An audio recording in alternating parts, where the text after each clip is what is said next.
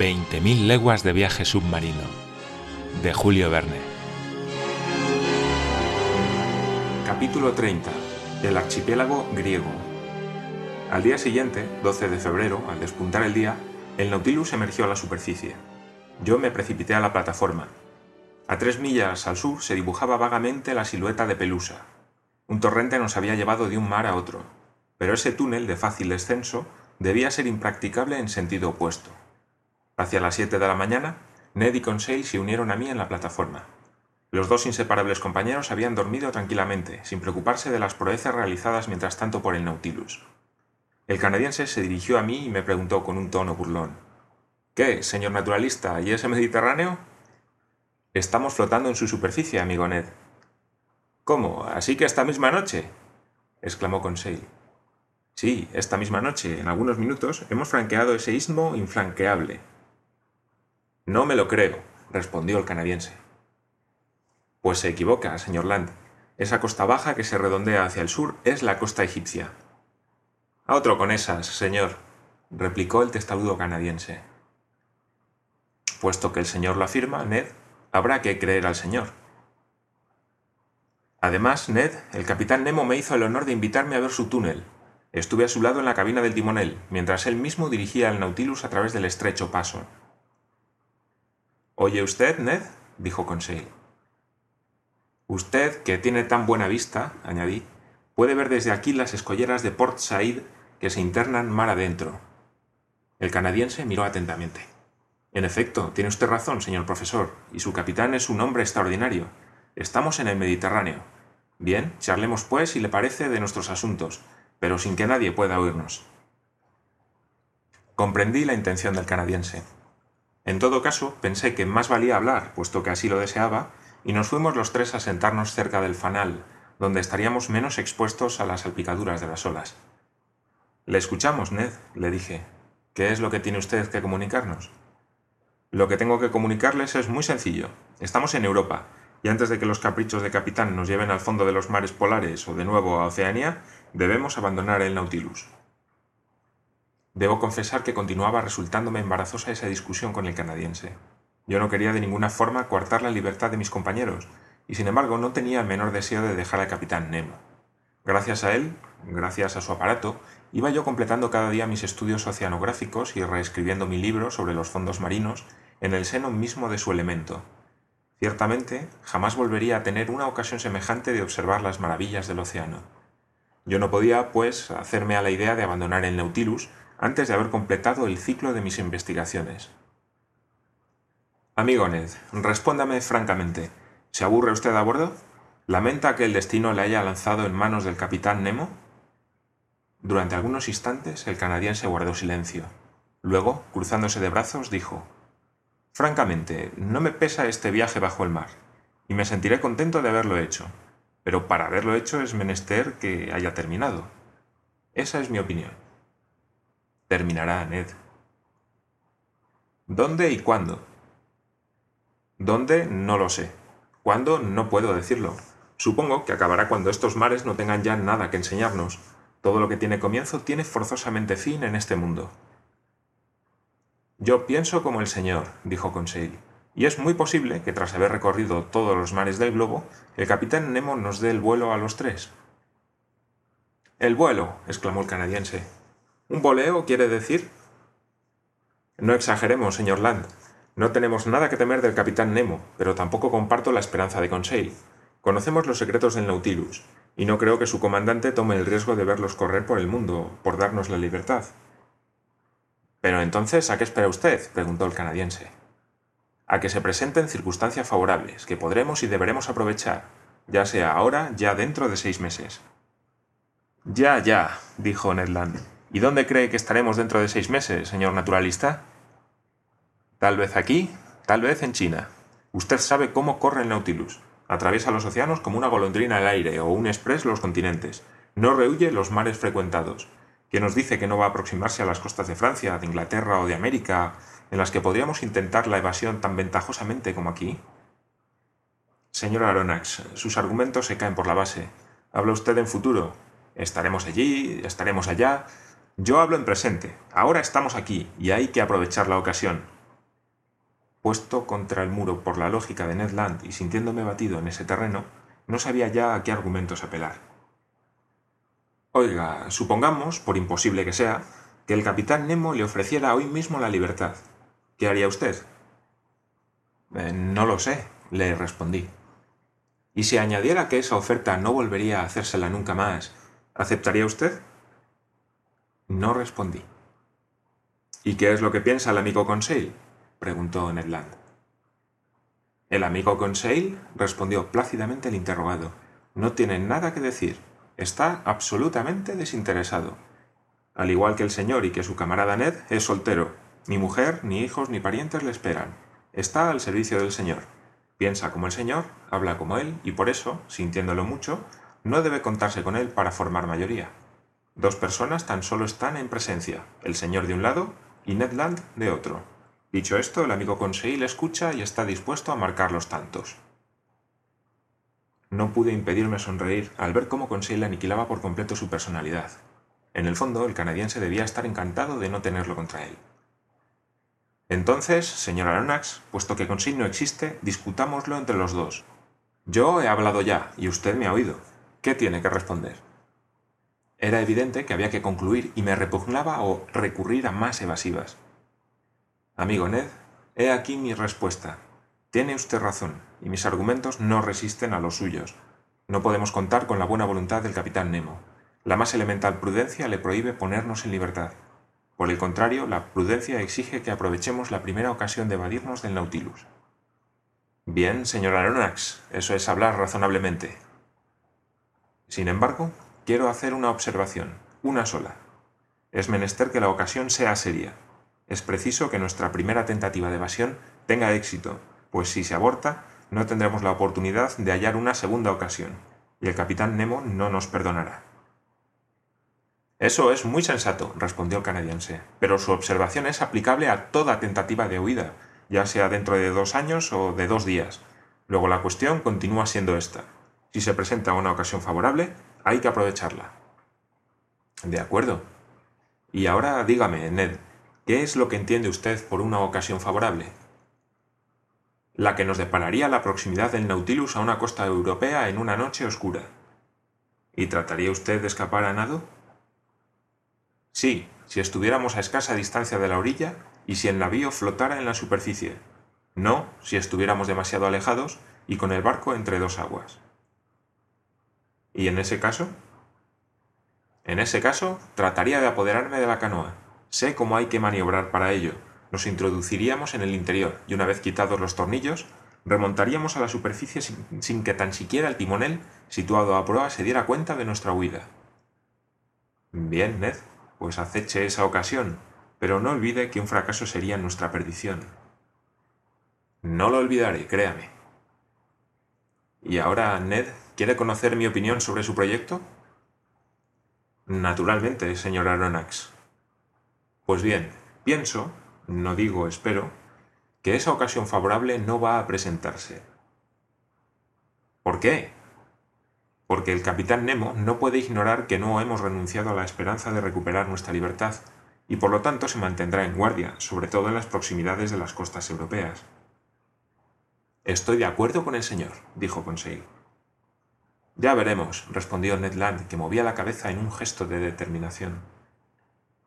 Y ahora, Ned, dejemos esto, ni una palabra más sobre ello. El día que esté usted dispuesto nos lo dirá y nosotros le seguiremos. Lo dejo en sus manos. Así terminó esta conversación, que habría de tener más tarde tan graves consecuencias. Debo decir que los hechos parecieron confirmar mis previsiones para desesperación del canadiense. ¿Desconfiaba de nosotros el capitán Nemo en esos mares tan frecuentados? ¿O quería simplemente no ofrecerse a la vista de los numerosos barcos de todas las nacionalidades que surcan el Mediterráneo? Lo ignoro, pero lo cierto es que se mantuvo la mayor parte del tiempo en inmersión y a gran distancia de la costa. Cuando emergía lo hacía tan solo mínimamente asomando la cabina del timonel, pero con más frecuencia se sumergía a grandes profundidades, pues entre el archipiélago griego y el Asia Menor no hallábamos fondo a dos mil metros. Así solo supe de la proximidad de la isla de Cárpatos, una de las Espórades, por el verso de Virgilio que me recitó el capitán Nemo al tiempo que posaba su dedo en un punto del planisferio. Est in Carpatio Neptuni gurgite bates, Caeureleus Proteus. Era en efecto la antigua residencia de Proteo, el viejo pastor de los rebaños de Neptuno y la actual isla de Escarpanto, situada entre Rodas y Creta. Tan solo pude ver su basamento granítico a través de los cristales del salón. Al día siguiente, 14 de febrero, decidí emplear algunas horas en estudiar los peces del archipiélago, pero por un motivo desconocido, las portillas permanecieron herméticamente cerradas. Por la dirección del Nautilus, observé que marchaba hacia Candía, la antigua isla de Creta.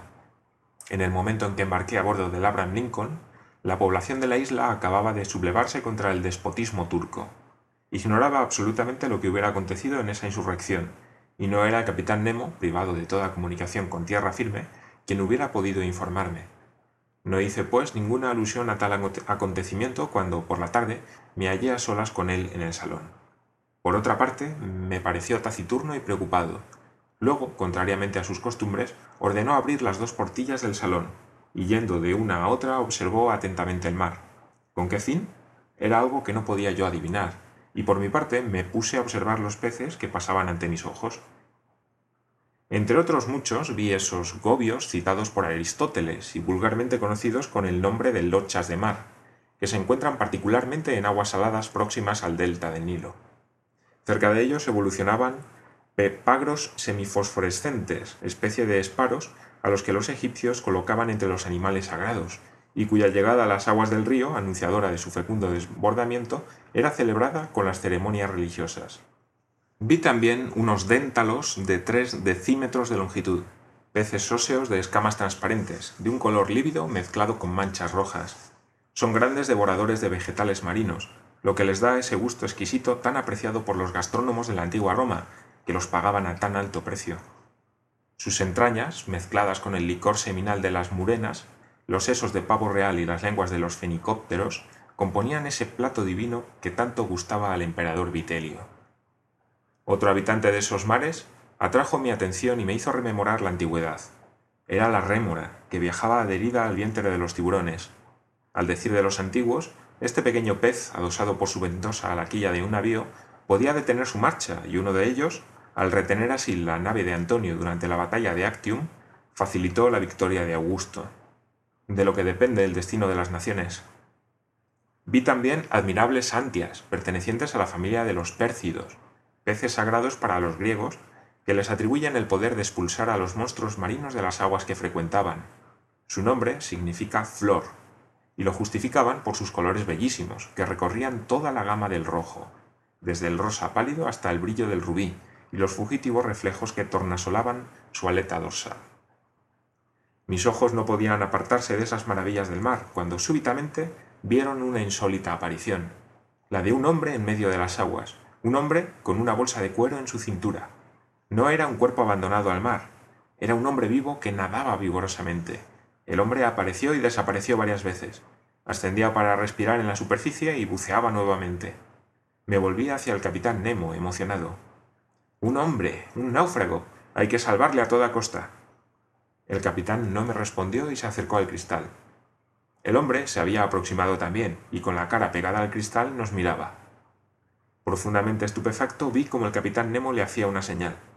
El buceador le respondió con un gesto de la mano, ascendió inmediatamente a la superficie y ya no volvió más. No se inquiete, me dijo el capitán. Es Nicolás, del cabo Matapán, apodado el pez. Es muy conocido en todas las Cícladas, un audaz buceador. El agua es su elemento. Vive más en el agua que en tierra, yendo sin cesar de una isla a otra, y hasta a Creta. ¿Le conoce usted, capitán? ¿Por qué no, señor Aronnax? Dicho eso, el capitán Nemo se dirigió hacia un mueble situado a la izquierda del salón.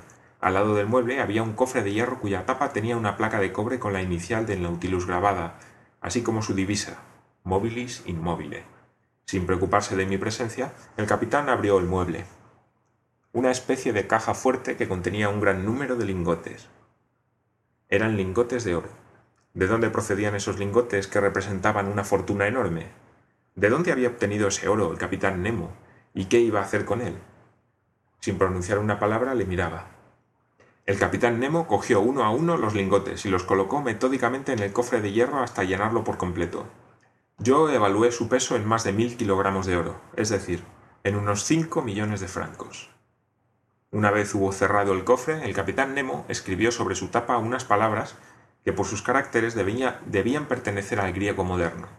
Hecho esto, el capitán Nemo pulsó un timbre. Poco después aparecieron cuatro hombres. No sin esfuerzo se llevaron el cofre del salón. Luego oí cómo lo izaban por medio de palancas por la escalera de hierro. El capitán Nemo se volvió hacia mí. ¿Decía usted, señor profesor? No decía nada, capitán. Entonces, permítame desearle una buena noche. El capitán Nemo salió. Yo volví a mi camarote, muy intrigado, como puede suponerse. Traté en vano de dormir. Buscaba una relación entre la aparición del buceador y ese cofre lleno de oro. Luego, por unos movimientos de balanceo y de cabeceo que hacía el Nautilus, me di cuenta de que había emergido a la superficie. Oí un ruido de pasos sobre la plataforma y supuse que estaban botando la canoa al mar. Se oyó el ruido del bote al chocar con el flanco del Nautilus y luego fue el silencio. Dos horas después se reprodujeron los mismos ruidos, las mismas idas y venidas. La embarcación, izada a bordo, había sido encajada en su alvéolo y el Nautilus volvió a sumergirse. Así pues, esos millones habían sido transportados a su destino. ¿A qué lugar del continente? ¿Quién era el corresponsal del capitán Nemo? Al día siguiente conté a Conseil y al canadiense los acontecimientos de aquella noche que tanto sobreexcitaban mi curiosidad. Mis compañeros se manifestaron no menos sorprendidos que yo. ¿Pero de dónde saca esos millones? preguntó Ned Land. No había respuesta posible a esa pregunta. Me dirigí al salón, después de haber desayunado, y me puse a trabajar. Hasta las cinco de la tarde estuve redactando mis notas. En aquel momento sentí un calor extremo y atribuyéndolo a una disposición personal me quité mis ropas de visor. Era incomprensible en las latitudes en que nos hallábamos, y además el Nautilus en inmersión no debía experimentar ninguna elevación de temperatura. Miré el manómetro y vi que marcaba una profundidad de 60 pies, inalcanzable para el calor atmosférico. Continué trabajando, pero la temperatura se elevó hasta hacerse intolerable. ¿Habrá fuego a bordo? me pregunté. Iba a salir del salón cuando entró el capitán Nemo. Se acercó al termómetro, lo consultó y se volvió hacia mí. Cuarenta y dos grados, dijo. Ya me doy cuenta, capitán, y si este calor aumenta no podremos soportarlo. Oh, señor profesor, que el calor aumente depende de nosotros. ¿Puede usted moderarlo a voluntad? No, pero puedo alejarme del foco que lo produce. ¿Es pues exterior? Sí, Estamos en una corriente de agua hirviente. ¿Es posible? Mire. Se abrieron las portillas y vi el mar completamente blanco en torno al Nautilus. Un torbellino de vapores sulfurosos se desarrollaba en medio de las aguas que hervían como si estuvieran en una caldera. Apoyé la mano en uno de los cristales, pero el calor era tan intenso que hube de retirarla. ¿Dónde estamos? Cerca de la isla Santorín, señor profesor, me respondió el capitán. Y precisamente en el canal que separa Nea Kameni de la Palea Kameni. He querido ofrecerle el curioso espectáculo de una erupción submarina. Yo creía que la formación de estas nuevas islas había terminado. Nada está nunca terminado en los parajes volcánicos, respondió el capitán Nemo. El globo está siempre siendo remodelado por los fuegos subterráneos. Ya en el año 19 de nuestra era, según Casiodoro y Plinio, apareció una isla nueva, Teia la Divina, en el lugar mismo en que se habían formado estos islotes. Se hundió luego en el mar para reaparecer en el año 69, hasta que se hundió definitivamente. Desde entonces a nuestros días el trabajo plutónico quedó interrumpido, pero el 3 de febrero de 1866 emergió un nuevo islote al que se dio el nombre de George, en medio de vapores sulfurosos, cerca de Nea Kameni, a la que quedó unida el 6 del mismo mes. Siete días después, el 13 de febrero, apareció el islote Afroesa, creando entre él y Nea Kameni un canal de 10 metros de anchura. Yo estaba por aquí cuando se produjo el fenómeno y pude observar todas sus fases. El islote Afroesa, de forma redondeada, medía 300 pies de diámetro y tenía una altura de 30 pies. Estaba compuesto por lavas negras y vítreas con fragmentos feldespáticos. El 10 de marzo, un islote más pequeño, llamado Reca, apareció junto a Nea Kameni, y desde entonces los tres islotes, soldados entre sí, no forman más que una sola isla. ¿Y este canal en el que estamos ahora? Véalo aquí, me respondió el capitán Nemo, mostrándome un mapa del archipiélago. Como ve, he inscrito en él los nuevos islotes. Pero este canal acabará colmándose un día, ¿no? Es probable, señor Aronnax, pues desde 1866 han surgido ya ocho pequeños islotes de lava frente al puerto de San Nicolás de Palca Kameni. Es pues evidente que Nea y Palea se unirán un día no lejano. Si en medio del Pacífico son los infusorios los que forman los continentes, aquí son los fenómenos eruptivos. Mire usted el trabajo que está realizándose bajo el mar. Volví al cristal. El Nautilus parecía inmóvil. El calor era ya intolerable del blanco, el mar había pasado al rojo, coloración debida a la presencia de una sal de hierro. Pese a que el salón estaba herméticamente cerrado, había sido invadido por un olor sulfuroso absolutamente insoportable. Veía llamas escarlata, cuya vivacidad apagaba el brillo de la electricidad. Estaba sudando a mares, me asfixiaba, iba a cocerme. Sí, me sentía literalmente cocido. No podemos permanecer en esta agua hirviente, dije al capitán. No, no sería prudente, respondió el impasible capitán. A una orden del capitán Nemo, el Nautilus viró de bordo y se alejó de aquel horno al que no podía desafiar impunemente por más tiempo. Un cuarto de hora después, respirábamos el aire libre en la superficie del mar. Se me ocurrió pensar entonces que si Ned hubiera escogido esos parajes como escenario de nuestra fuga, no habríamos podido salir vivos de ese mar de fuego.